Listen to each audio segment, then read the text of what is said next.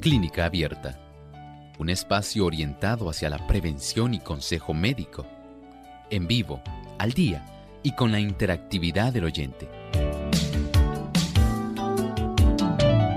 Clínica Abierta, poniendo al doctor a su alcance para un diálogo claro y honesto, porque nos importa su bienestar y salud.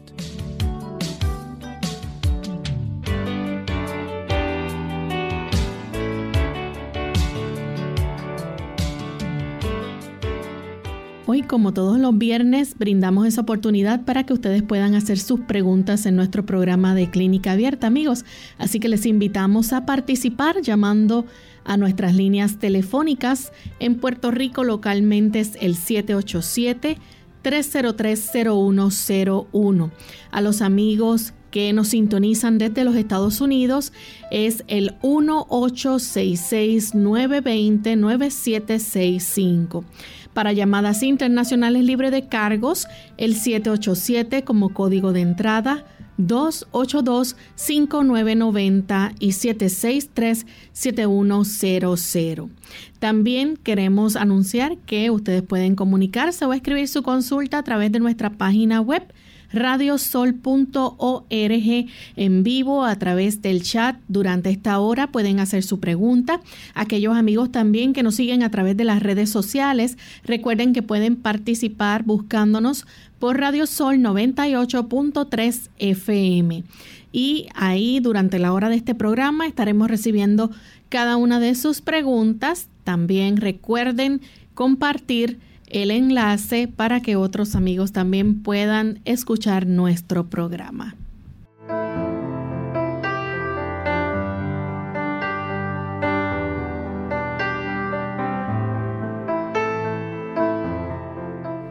Y saludamos con mucho cariño a todos aquellos amigos que ya se encuentran conectados en nuestro programa de clínica abierta. Es con mucha alegría que nuevamente tenemos esta cita para encontrarnos en esta hora de salud y escuchar cada una de sus dudas, de sus preguntas. Hoy contamos con la participación de la doctora Esther García, quien estará contestando cada una de sus consultas.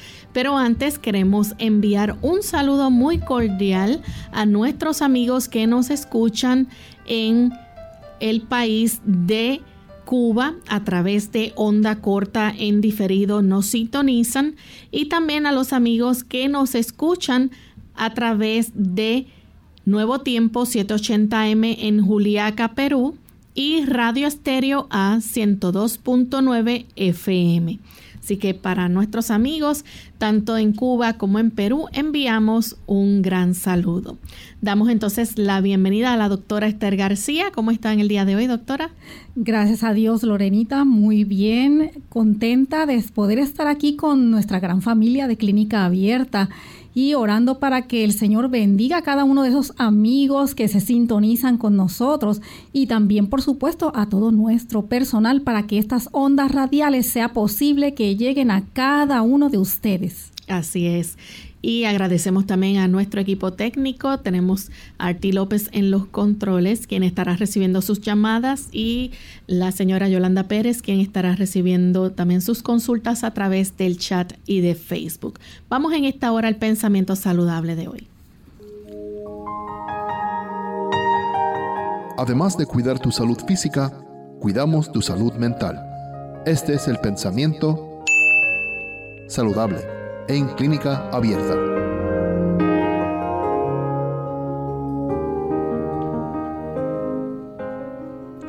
Nuestro pensamiento para hoy tiene como título que cada uno de nosotros debe aprender a gobernar su cuerpo.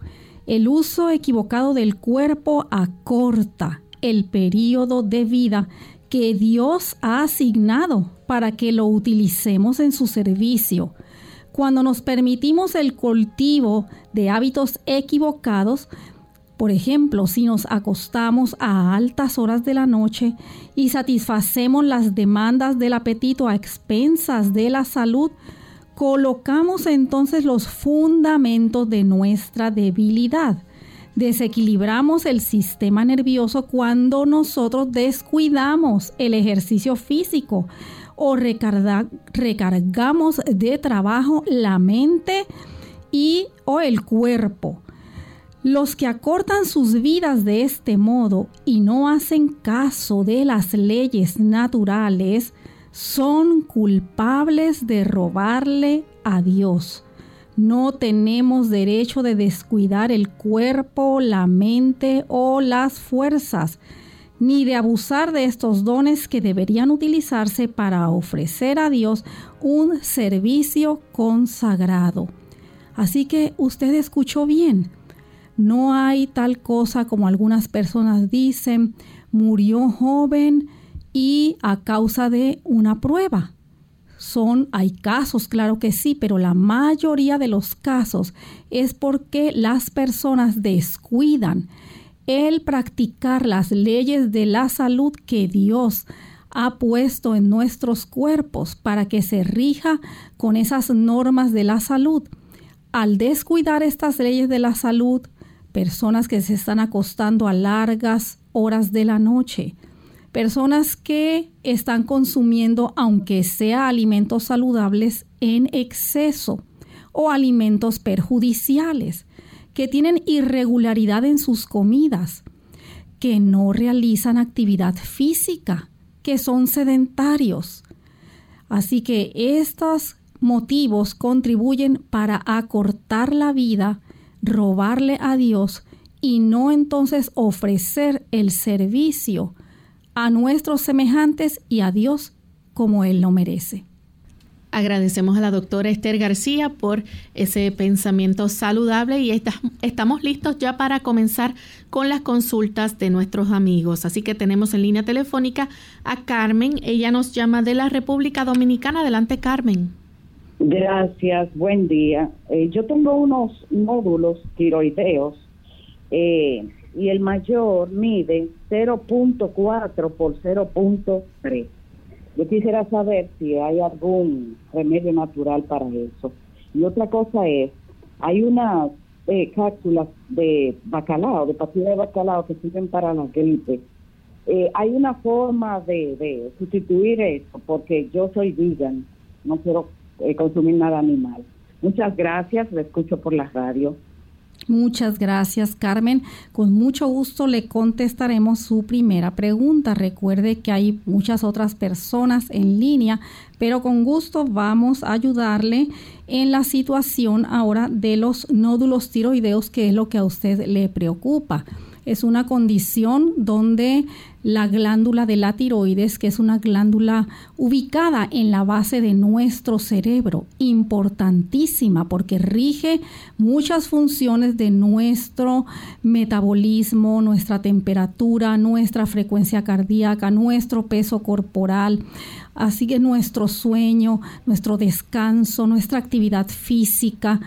Y esto eh, cuando hay alteraciones en ese tejido que pueden descubrirse casualmente en un estudio de ultrasonografía de su cuello o porque su médico ha encontrado que hay niveles alterados de sus hormonas tiroideas en la sangre, por ejemplo, la hormona estimulante de la tiroides o las hormonas triyodotironina o tetrayodotironina. Este tipo de situación va a motivar a su médico a que le haga estudios más exhaustivos como posiblemente le hicieron ese sonograma que descubrieron esos nódulos. Esto significa muchas veces que usted está realizando alteraciones en su dieta o en sus estilos de vida. Si usted es de las personas que tiene una dieta a base de consumo de proteína de origen animal, va a ser más factible que usted desarrolle no solamente nódulos, sino crecimiento de esa glándula, alteraciones en la producción de las hormonas o de presencia de quistes. También, eh, por ejemplo, el que usted eh, no mantenga un peso corporal ideal. Si usted está en sobrepeso, va a ser más propensa a tener alteraciones en el nivel de sus hormonas en sangre y además de alteraciones estructurales en su tiroides.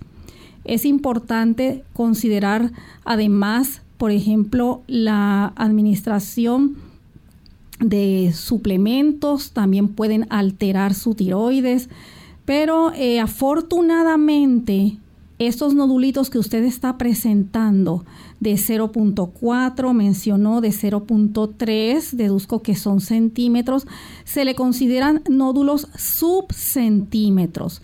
Cuando se hacen estos eh, estudios es importante saber la transmisión ecogénica, es decir, el tipo de sonido que recoge estos equipos sonográficos para saber también eh, la consistencia del nódulo, si son isoecoicos, si son hipoecoicos, nos dan eh, una eh, evidencia de la naturaleza de esos nódulos. Además, si están además también vascularizados. Usted solamente nos mencionó el tamaño, pero faltan otros datos. Por el tamaño, estos nódulos son benignos. Hay que ver otros datos que nos necesitamos para poder concretar un diagnóstico más certero. Pero aun cuando ya aparecen estas lesiones, es importante que entonces usted corrija en su dieta. Recuerde que eh, los productos de origen animal para hacer eh, más eh, rentable económicamente la venta de productos de carne, productos cárnicos, pues les van a administrar a los animalitos, a las vacas, hormonas, a las reses, hormonas eh, de, para que puedan, eh, tiroideas, para que puedan así engordar. Y usted tiene que ser cauta con eso, pero también hay estímulos que son autoinmunes es importante si su condición es por falta de yodo o por eh, enfermedad de Hashimoto que tiene que ver cuando su cuerpo se ataca a sí mismo, a su glándula, por el consumo, por ejemplo, de proteína de productos marinos como los pescados, mariscos. Recuerde que se desarrollan en un ambiente muy contaminado y va a crear reacciones autoinmunes en nuestro sistema. Así que es importante una dieta vegetariana para usted para que pueda entonces eh, reducirse esos nódulos realizando estilos de vida saludables como control de peso y actividad física regular. Bien, vamos en este momento a nuestra primera pausa y cuando regresemos vamos a seguir contestando consultas, así que no se vayan. La cebolla puede mejorar el colesterol, la densidad ósea y reducir el riesgo de desarrollar cáncer pulmonar. Usa las cocidas o crudas en todo lo que puedas.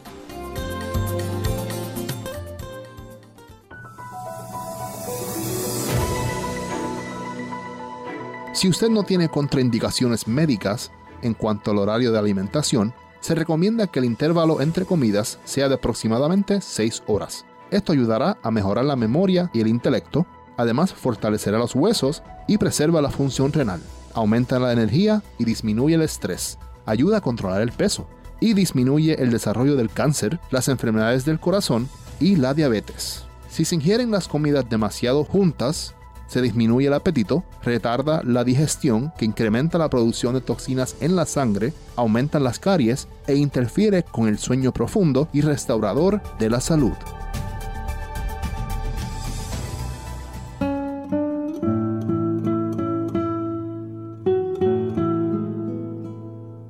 La ira es un ladrón de momentos preciosos.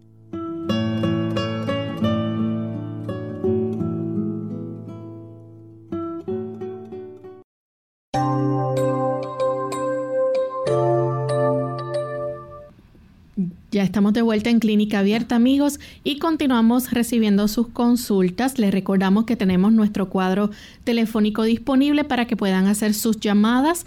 En este momento, nuestras líneas telefónicas en Puerto Rico localmente es el 787-303-0101 y también tenemos el 787 como código de entrada para llamadas internacionales, el 282-5990 y 763-7100.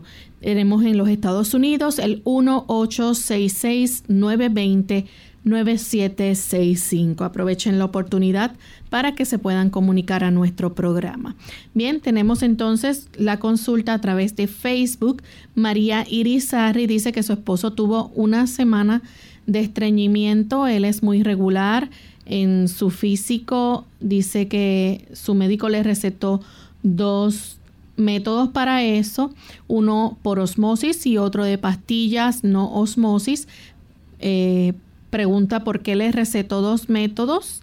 Él tomó el de las pastillas y luego paró. Ya está de vuelta a su regularidad. Muchas gracias María por su pregunta. Lo que sucede es que si eh, su esposo le presentó esta situación al médico como una situación crónica ya de un curso prolongado, pues él está dando diferentes métodos para que él pueda resolver esta situación. Ciertamente eh, las pastillas, aunque no menciona cuáles son las que le recomendó, pues tienen que ser este tipo de las cuales hay dos eh, clasificaciones, unas que pueden ser ablandadores de la materia fecal y otros que pueden estimular la motilidad intestinal. Pero no solamente aunque se le ha resuelto, se debe de considerar que otra vez si presenta la situación vuelva y recurra al uso de estas pastillas, porque entonces su intestino va a estar acostumbrado a que va a requerir ese estímulo para poder entonces vaciar su intestino.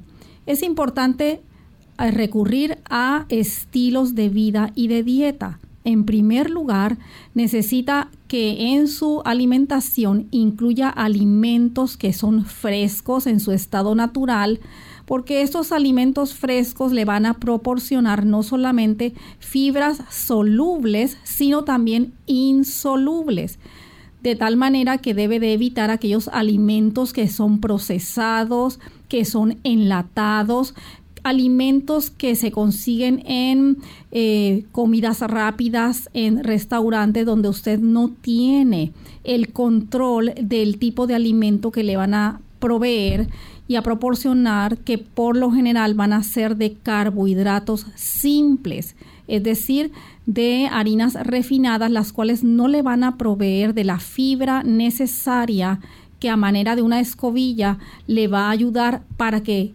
ese, esa materia fecal pueda transitar a lo largo de todo el colon ascendente, del colon transverso, del colon descendente y pueda entonces mantener ese colon limpio.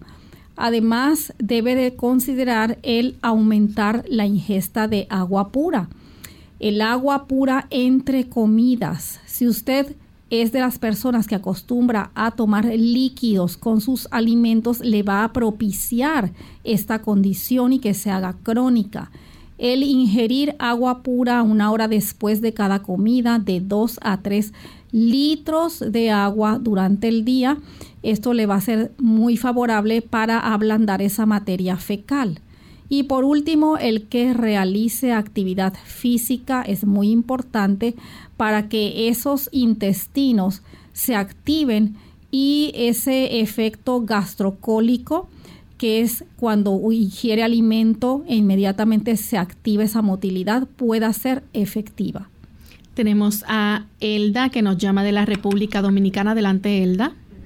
Sí, buenos días, bendiciones para usted Doctora Estel, Dios le bendiga. Dios le bendiga, hermana Elda. Qué gusto escucharla nuevamente. Gracias, igualmente. Eh, tenemos un caso aquí en Santo Domingo, que tenemos una persona que ella ha estado en dos centros.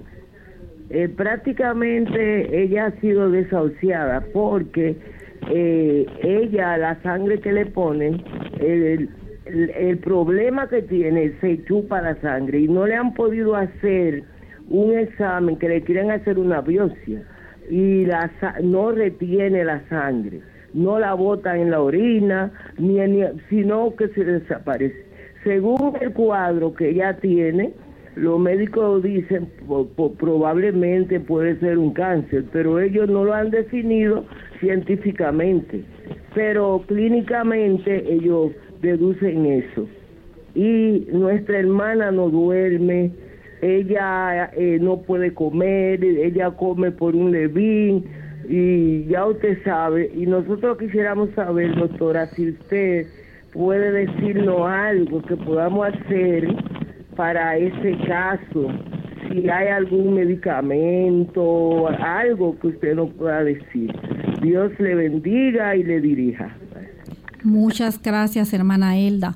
Sí, es un caso que está complicado por la condición eh, de que está ya desahuciada. Aparentemente, eh, al eh, recurrir a este tipo de diagnóstico es que ya tiene una condición de multiórganos afectados, es decir, ya no están trabajando en su forma eficiente.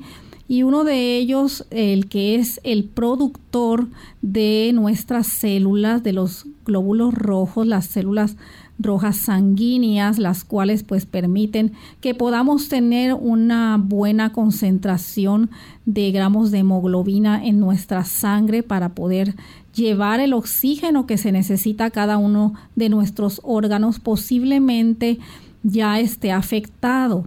Como le mencionan, hay condiciones de eh, displasias o neoplasias y puede ser una de ellas eh, la que esté en su médula ósea. Hay hipoplasias que así se le llama cuando ya la médula ósea no está funcionando, es decir, no hay producción de las células sanguíneas y va a tener una deficiencia muy grande de hemoglobina. Y si adicional a eso hay cambios en eh, esos núcleos celulares, pues esto va a contribuir a que la sangre que le transfunde va a ser utilizada rápidamente por este tipo de neoplasias y entonces no le van a subir esos niveles de hemoglobina en la sangre. A la vez puedes haber eh, condiciones renales ah, también donde el riñón no está funcionando ya a capacidad, ha perdido más del 50% o un 60% o más de su función, de tal manera que eh, la sustancia eritropoyetina que permite que eh, pueda entonces la médula estimularse para formar esos glóbulos rojos, pues no es posible hacerlo. Entonces va a tener siempre un descenso en sus niveles de hemoglobina y de la cuantificación y concentración, o sea, el hematocrito de esos glóbulos rojos. O sea, es un caso que, está eh, muy difícil de, de, tratar. Los mismos médicos, pues, como usted menciona, no logran determinar cuál es la causa de que eh, ella no esté eh, subiendo esos niveles. Hay también trastornos hepáticos, pueden ocurrir. Así que es una condición multisistémica, pero eh, puede ayudar por lo menos si se le puede preparar a ella una jugoterapia de betabel o remolacha con zanahoria y limón para que le ayude a, en su eh, nivel ¿verdad? de hemoglobina, pues pueden prepararle esta jugoterapia en extracto, en estas eh, máquinas que son extractores de jugo, donde usted va a extraer unas seis zanahorias con la mitad de una remolacha o betabel mediano o betarraga y le va a exprimir eh, el jugo de un limón. Esto va a extraerlo más o menos como una taza de, este jugo concentrado y traten de darle por lo menos dos oncitas dos veces al día. Bien, nuestra siguiente consulta la hace Eliezer desde Loíza. Adelante, Eliezer. Buenos días. Buenos días. Eh, ayer yo llamé para consultar a su esposo con relación a un producto. Y yo quisiera saber si eh, la planta jengibrón puede combatir el cáncer o si una persona que tiene cáncer lo puede tomar. Sí, muchas gracias por su pregunta.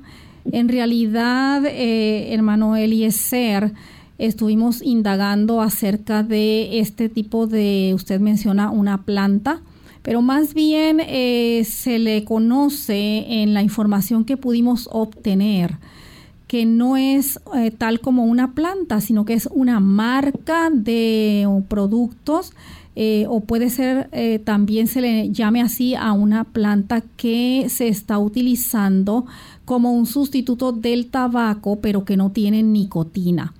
Es difícil conseguir más información, nos disculpa por ese motivo, pero es lo único que pudimos encontrar en todas las áreas en las que buscamos, solamente que puede sustituir el tabaco y sin nicotina, pero no tenemos información como la que usted nos refiere para poderla utilizar como una planta anticáncer o que sea protectora contra el cáncer. Sin embargo, hay otras plantas que usted puede utilizar que están muy a la mano, al alcance fácilmente, por ejemplo, como el llantén. El llantén o plántago mayor. Es una planta que se cultiva muy fácilmente. Usted la puede conseguir en estos centros de plantas y es de fácil cultivo, se reproduce rápidamente. Y esta eh, planta llantén o plantain eh, es una planta que es protectora contra el cáncer, antioxidante, sella úlceras, tanto digestivas como úlceras en la piel. No debemos de olvidar también, por ejemplo, el uso del el anamú. Es otra planta que también es combativa del cáncer. Hay tantas plantas, la cúrcuma, que es de muy fácil cultivo y reproducción, que es un potente antioxidante y también anticáncer. Hay una infinidad eh, de plantas que le pueden ayudar en este sentido que usted está buscando. Bien, tenemos entonces a Saulo de Canóbanas. Adelante, Saulo. buenos días, doctora. Buenos días. Eh, habla Saulo Casilla Rivera. Mucho gusto, Saulo. Eh, sí, mucho gusto. Este, yo quería saber, eh, oí que mencionó algo del anamú, y yo quería saber si el anamú yo puedo tomarlo, y cómo se dice, este, y cuánta cantidad de hoja está supuesto echar por litro para hacer eh, el virlo.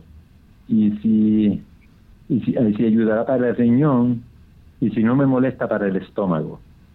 Muchas gracias, Saulo. Sí, como mencioné, es una planta que tiene muchos fitoquímicos y particularmente es muy reconocida por su efecto eh, anticáncer y puede utilizar aproximadamente, son unas hojas pequeñas, como unas cuatro hojas por ocho onzas, eh, así que aproximadamente unas 15 hojitas por litro pueden ser utilizadas en infusión como un preparado para tomar eh, dos a tres tazas al día con este propósito. Pero si usted lo quiere utilizar para el riñón eh, o que le puede, le preocupa si puede hacerle daño a su sistema digestivo, a su estómago, pues sí, es una planta que por sus ah, fitoquímicos es bastante fuerte, el sabor es bastante amarga, pues ayuda mucho más bien al hígado. Hay otras plantas que le pueden ayudar para estimular su función renal, por ejemplo, está los que se llaman el corn silk o eh, cabellos de maíz o eh, la cola de caballo, por ejemplo, como el horsetail. Son esas plantas que son suaves, no le van a perjudicar su estómago ni su eh, tracto digestivo. Son muy livianas y a la vez le van a ayudar para como efecto diurético de protección renal y de aumentar la excreción y su función. Bien, ha llegado el momento de hacer nuestra segunda pausa. Tan pronto regresemos, continuaremos contestando más de sus consultas.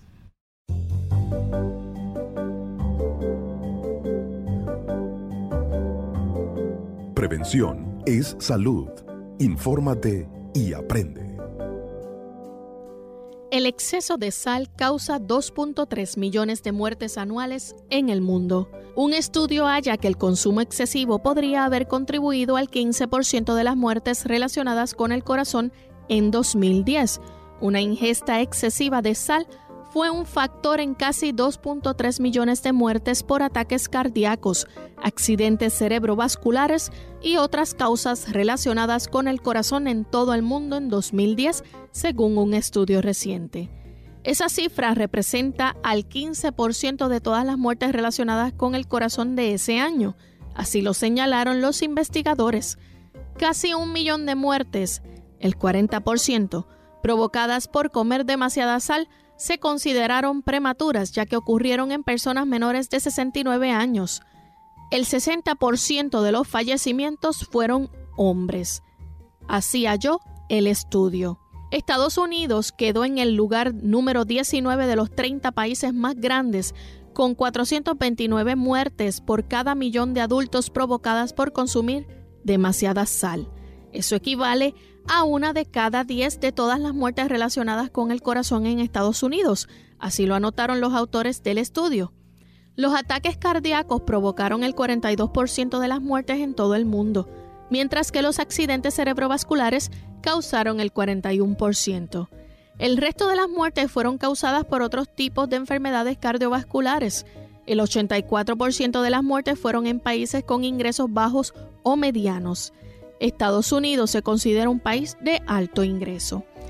Entre los 30 países más grandes, los que tenían las mayores tasas de mortalidad debido a un consumo excesivo de sal por un millón de adultos fueron Ucrania con 2.109, Rusia con 1.803 y Egipto con 836.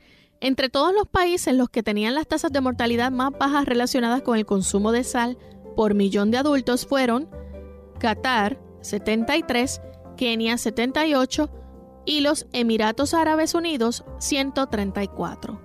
El estudio fue presentado en la reunión nacional de la Academia Americana del Corazón en Nueva Orleans. Los datos y conclusiones deben ser considerados como preliminares hasta que se publiquen en una revista reseñada por profesionales. Las medidas de salud pública nacionales y globales, como unos programas integrales para la reducción del sodio, podrían potencialmente salvar millones de vidas.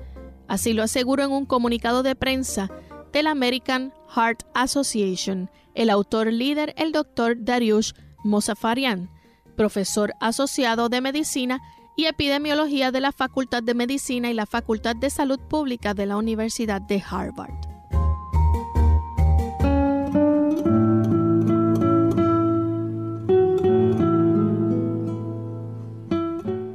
Talento siempre está consciente de su abundancia y no se opone a ser compartido.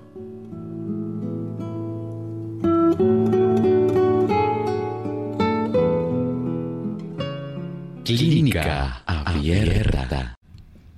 Ya estamos de vuelta en Clínica Abierta, amigos, y continuamos recibiendo sus consultas. Tenemos en línea telefónica a María. Ella nos llama de la República Dominicana. Adelante, María. Sí, sí, este, Estel, aquí está, ¿verdad? Estel. Sí. Eh, Adelante, hermanita. Este, sí, sí, este, muy buen día a las dos. Sí, buenos días. Por su, por, su día de hoy. Gracias. Eh, Estel, la consulta mía es para una amiga mía. Ajá, que ella, ella ella es diabética y ya tiene problemas de, cateterismo y cosas, pero ella está muy mejor, la ella la, lleva muy, ella la lleva muy bien, pero esa gripe que ella no se le quita, me dice ella, y la están nebulizando y le cae esa ese apretamiento de tarde, dice ella, y ella está, se congestiona, ella está muy mortificada ahí, se ha internado y todo, y ella lleva todo al pie de la letra. Pero ella me dice a mí que ese, esa ficha de tarde, que se aprieta. ¿Qué usted me dice de eso, Estel? La escucho por aquí, por la radio. Eh, eh, María, si es tan amable, ¿podría repetir algo que me dijo que se aprieta y no le entendí muy bien? Ella, ella como que se congestiona mucho y ella no sufría de eso. Ok. Ella le daba esa gripe, pero pero la pasaba, iba al médico, de un neumólogo, la trataban, y pero ahora está constantemente que se que se aprieta de tarde, me dice ella. Ella me llamó desesperada ayer. Yo dije, me llama la doctora o el doctor.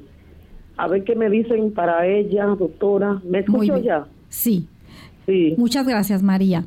En primer lugar, debemos de considerar para su amiga que usted pueda recomendarle eh, cambios en su dieta si es que no los ha hecho en relación a que debe de evitar todos aquellos productos lácteos, es decir, productos derivados de la leche de vaca. Debe de suprimirlos, leche de vaca, crema, quesos, este tipo de productos derivados de la leche son muy alergénicos y pueden producir mucha eh, mucosidad. Otra eh, condición en la dieta que puede ah, activar todo este acúmulo de secreciones respiratorias, de vías respiratorias altas, como que produzca esa congestión y esa sinusitis, es las harinas, son las harinas refinadas. Y más si son preparados como eh, eh, panecillos o repostería. O sea, es decir, que tengan mucha concentración de azúcares, azúcares refinados. Todo esto, harinas blancas refinadas, azúcares concentrados refinados, van a propender para que ella tenga una producción excesiva de mucosidad. Lo otro es si ella a la vez eh, ha cambiado del área donde ella duerme, si está muy húmeda, puede también ser otro factor. En su habitación, si tiene aire acondicionado, si tiene abanicos, es importante mantenerlos limpios de polvo que esto contribuye también para este tipo de respuestas de aumento de congestión en vías superiores respiratorias. El que ella pueda tener alguna desviación de su tabique nasal o si ella se ha examinado con los médicos, especialmente con el otorrinolaringólogo, para que pueda explorar esas eh, vías eh, nasales y sus senos paranasales, que son varios como los frontales, los eh, senos etmoidales, esfenoidales, los senos maxilares, pueden estar teniendo, desarrollando quistes o pólipos. Así que eso es muy importante que se pueda descartar porque por eh, un estímulo mecánico de la desarrollo de estos pólipos o quistes pueden estimular a que entonces ella esté produciendo una gran cantidad de mucosidad. Eh, hay también eh, condiciones en las que ella debe de estar alerta y es que eh, debe de utilizar más alimentos que sean altos en vitamina C, por ejemplo, todas las frutas cítricas. Eh, estas frutas cítricas tienen, además de vitamina C, le aportan un buen aporte de flavonoides que le van a ayudar para nutrir esas mucosas nasales, paranasales y que puedan entonces eh, mantener eh, sin estar inflamados y sin una alta producción de mucosidad. Alimentos, por ejemplo, como el consumo de cebolla, pueden aportarle eh, unas ah, flavonoides también como el quercetín, que ayuda mucho para que pueda evitar eh, que se inflamen y que produzca mucosidad esas vías respiratorias. El consumo, por ejemplo, de zanahoria esto, o alimentos como la calabaza, eh, la batata mamella, eh, la papaya, todos aquellos frutos, el melón de agua o sandía que tengan un color intenso rojo, eh, el betabel o remolacha o betarraga, todo esto van a tener una alta concentración de eh, provitamina A que le van a fortalecer esas paredes de todo su tracto respiratorio superior y evitar que tenga esa producción de mucosidad. el realizar ejercicio en su estilo de vida, debe de ella eh, realizar actividad física para que pueda entonces activar su sistema inmunológico y poder eh, enfrentar cualquier alérgeno que pueda estarle propiciando esta condición. También es importante el consumo de agua, el consumo de agua importantísimo para fluidificar esas secreciones. Es muy importante que ella pueda realizar inhalaciones con el, eh, las plantas o aceite de eucalipto. Ayuda mucho para que ella pueda limpiar esos senos paranasales y a la vez puede preparar en extracto eh, la combinación de em, esto zanahoria cruda con cebolla cruda. Y este extracto, eh, por ejemplo, una zanahoria con eh, una rebanada que sea eh, muy fina de cebolla blanca, que es la que es menos irritante porque tiene que ser crudos. Y vas a extraerlo en su máquina o equipo de extractor de vegetales y con un gotero va a aplicarse un gotero en cada fosa nasal. Para aplicarlo tiene que estar ella en decúbito supino, es decir, boca arriba en el borde de la cama donde va entonces a dejar colgando su cabeza hacia atrás y aplicarse en cada fosa nasal un gotero completo dos veces al día.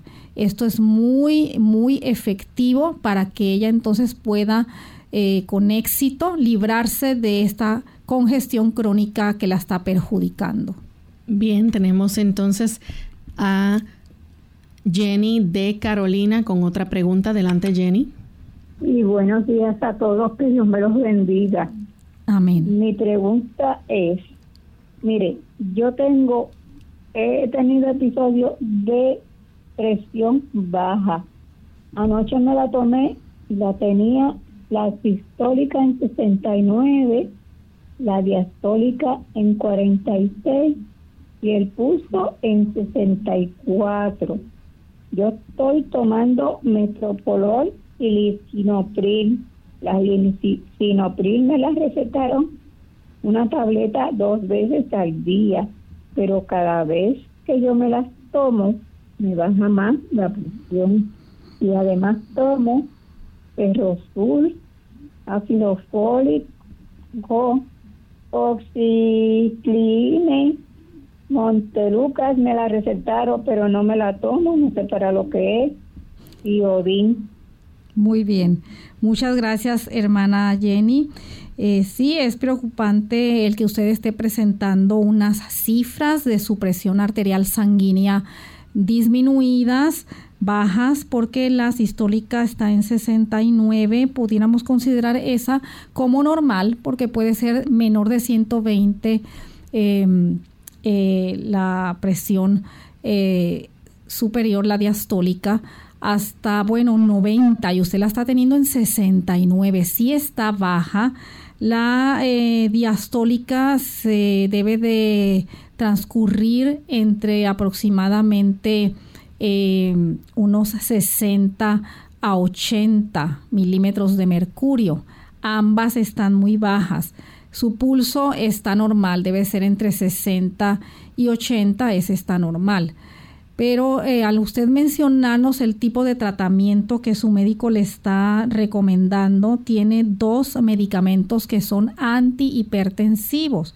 Y uno de ellos, el metoprolol, que es un beta bloqueador eh, y trabaja, una de sus propiedades eh, principales es reducir los latidos cardíacos para controlar mejor su presión arterial.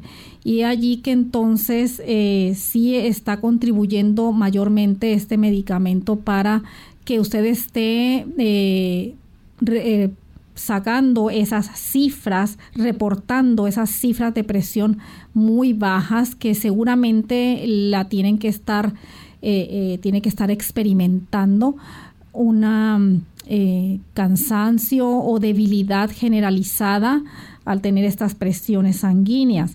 Es importante que usted entonces se comunique con su médico y que haga un monitoreo con registro de sus presiones sanguíneas, es decir, que usted en, anote la fecha de cada día con eh, la hora y la presión y el pulso. Y usted va a estar anotando diariamente, trate de que sea a la misma hora por la mañana que usted haga este eh, toma de la presión sanguínea y la registre, fecha, eh, la hora, la presión y su pulso diariamente de tal manera que cuando tenga la cita con su médico pueda llevarle este registro y pueda darse cuenta de que está así constantemente presentando estas cifras. Lo más probable es que él vaya a hacer ajustes, no sabemos la dosis del metroprolol, pueden ser 25 miligramos, 50 no sabemos cuál es eh, la dosis que le está recomendando, pero ciertamente es necesario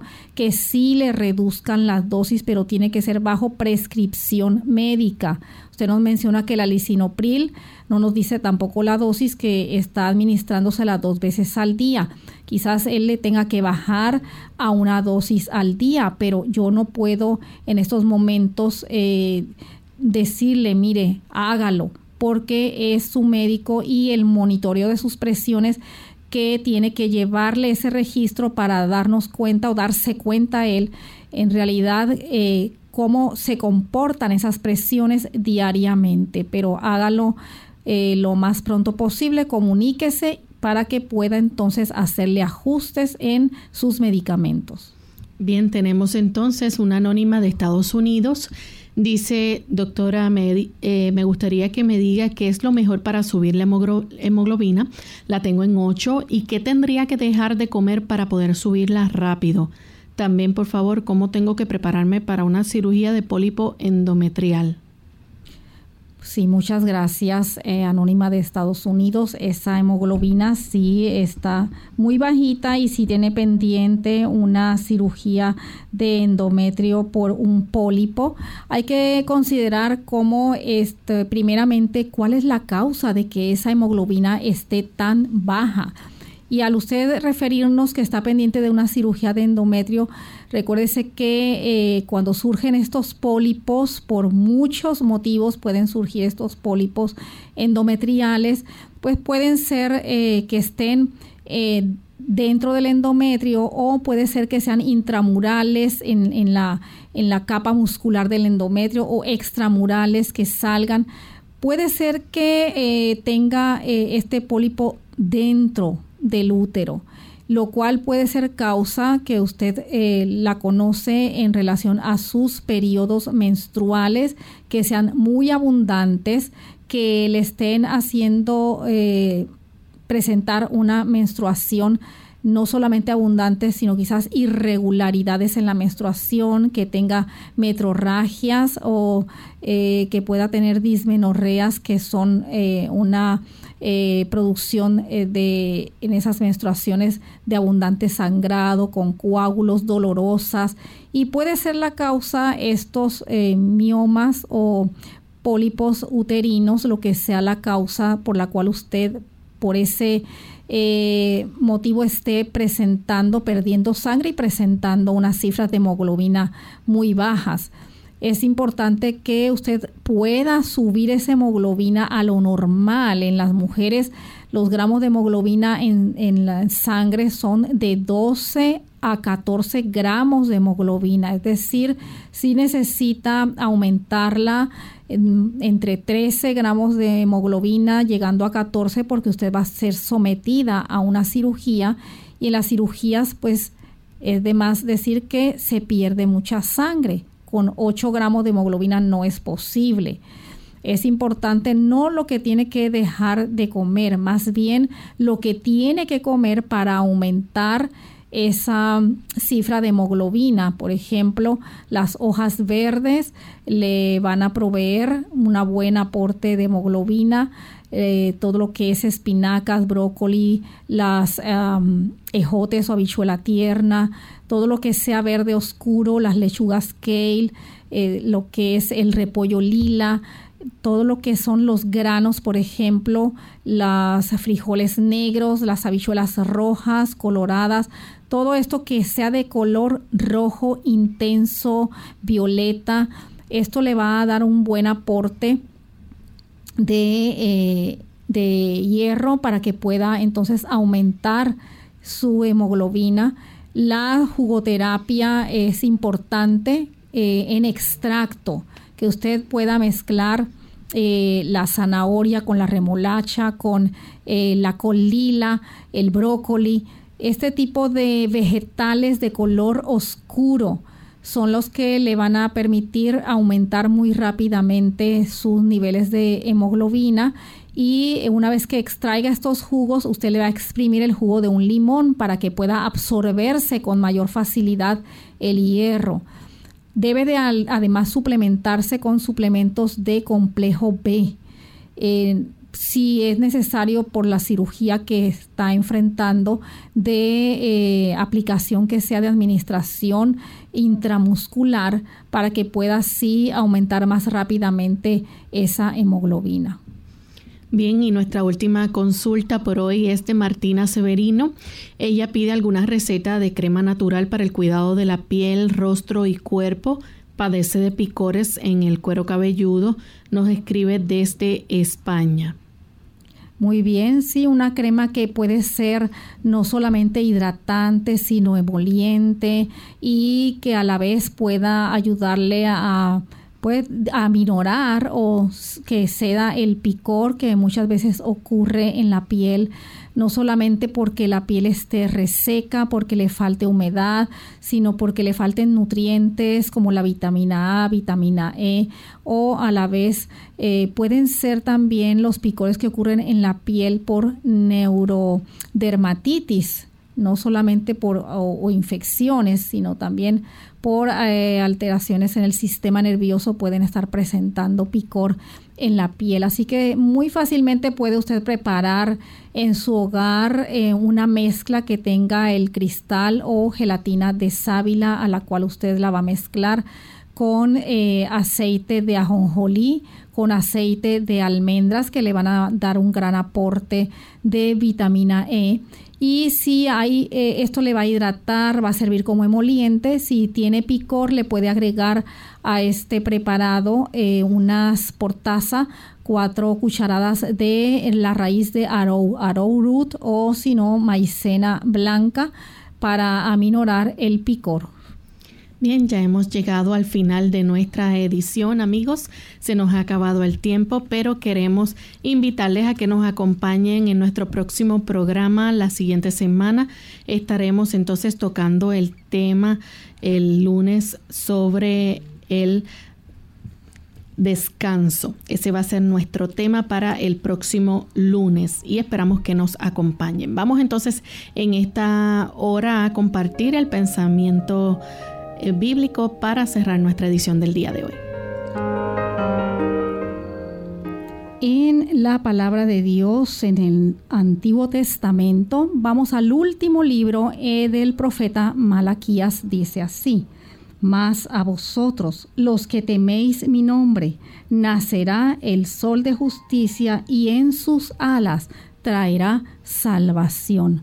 Cuando cada uno de nosotros recibe el Evangelio, la palabra de Dios, en su pureza y con todo su poder, es un remedio para las enfermedades originadas por el pecado. Sale el sol de justicia en nuestro corazón, trayendo salud eterna en sus alas. Todo lo que el mundo nos proporcione no puede sanar el corazón quebrantado, ni tampoco dar paz al espíritu, ni disipar las inquietudes, ni desterrar la enfermedad. Solamente la vida de Dios en el alma es la única esperanza para nuestras enfermedades. Que Dios le bendiga. Gracias a la doctora por haber estado con nosotros en esta hora, a ustedes amigos por la sintonía y regresaremos el lunes en otra edición más de Clínica Abierta. Con mucho cariño compartieron doctora Esther García y Lorraine Vázquez. Hasta la próxima.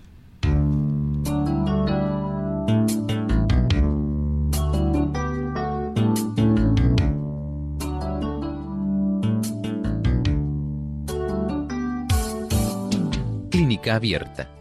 No es nuestra intención sustituir el diagnóstico médico. Antes de poner en práctica cualquier consejo brindado en este programa, usted debe consultar con su médico. Hasta la próxima.